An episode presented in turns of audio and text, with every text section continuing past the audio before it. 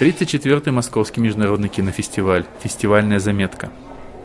А, я хотела бы сказать несколько слов о фильме «Горечь любви». Это итальянское кино очень молодого и очень симпатичного режиссера Франческо а, Хендерсона Пепи. Это фильм, а, который поднимает, опять же, тему немножко в другом ракурсе, но я уже говорила о фильме «Секс ангелов». Это тема запретной любви.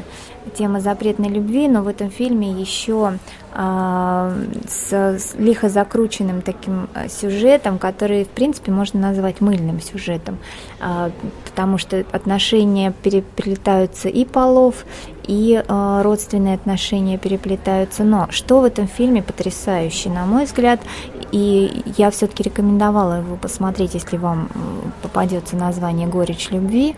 Э, это безумно красивая Сицилия.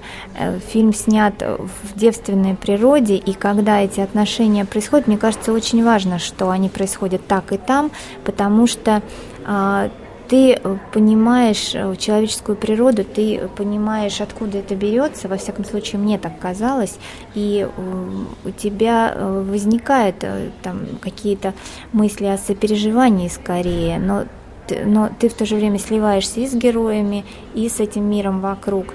И э, есть у фильма некая закольцованная такая рамка э, романтизма, рама такая, которая делает его легендой каким-то таким немножечко.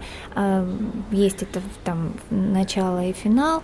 Э, не буду пересказывать сюжет, но очень, мне кажется, попытка, не знаю, получилось или нет, вот немножко затрудняюсь сказать, но все-таки видно, вот для меня было видно попытка актеров сыграть, сыграть глубоко, особенно вот э, скорее мужская работа главного героя, она разрывала его на части в определенные моменты, и для меня это было очевидно и по контексту фильма, и потому, что он э, хотел нам пересказать и передать. Смотрится э, легко и увлекает достаточно. Хотя, опять же, скажу, что для любителей какого-то глубинного, глубокого кино, возможно, это будет э, таким неким э, проходящим фильмом, поэтому если вы хотите посмотреть фильм о любви разный, то это для вас.